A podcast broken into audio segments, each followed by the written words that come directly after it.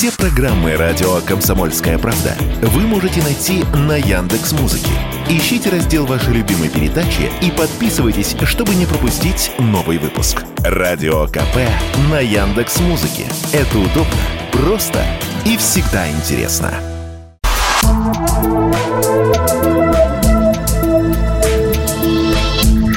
Просто космос. Всем привет! Здесь «Просто космос» и я, Баченина М. А вы в курсе, что в списке МЧС существует не только, например, техногенная опасность или опасность экологическая, но также и астероидная – если говорить определениями, то астероидная опасность – это возможная угроза столкновения планеты Земля с твердым космическим телом от одного километра и более. В качестве объекта особой опасности астероиды рассматриваются из-за того, что отсутствуют надежные средства их раннего обнаружения, а также защиты от ударного воздействия. Степень опасности и последствия от удара зависят от массы и конкретного места падения астероида. Размер астероида – это критерий уровня соответствующих катастрофических процессов на планете, включая ее мантию – при падении тела на материковую поверхность Земли, как это происходило уже не раз, возможна активизация движений крупных блоков земной коры и, как следствие, проявление вулканизма с выбросом в атмосферу громадного количества газа и пыли, с катастрофическими землетрясениями, волны, цунами высотой многие сотни метров, затоплением прибрежных зон континентов и низко расположенных островов Мирового океана, а также возникновением кратера – ударного типа.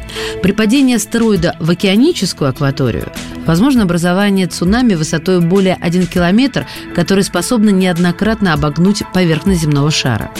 Результатом может быть образование облаков пыли и за счет этого понижение температуры воздуха и, как следствие, поверхности Земли, а также возникновение оледенения, разрушение инженерных объектов, частичное или полное уничтожение животного, растительного мира и человека.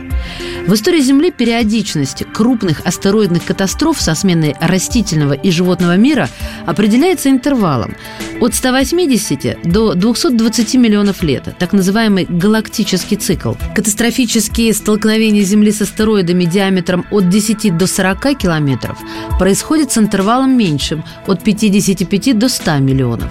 Вероятность падения астероидов более 1 километра составляет 3 раза за миллион лет – Наиболее вероятно столкновение Земли с астероидами, которые находятся в зоне между Юпитером и Марсом, при сходе какого-либо небесного тела с орбиты и продвижении его к орбитам внутренних планет Солнечной системы.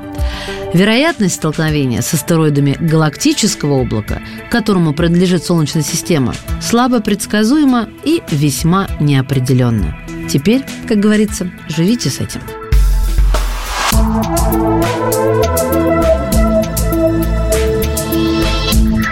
Просто космос.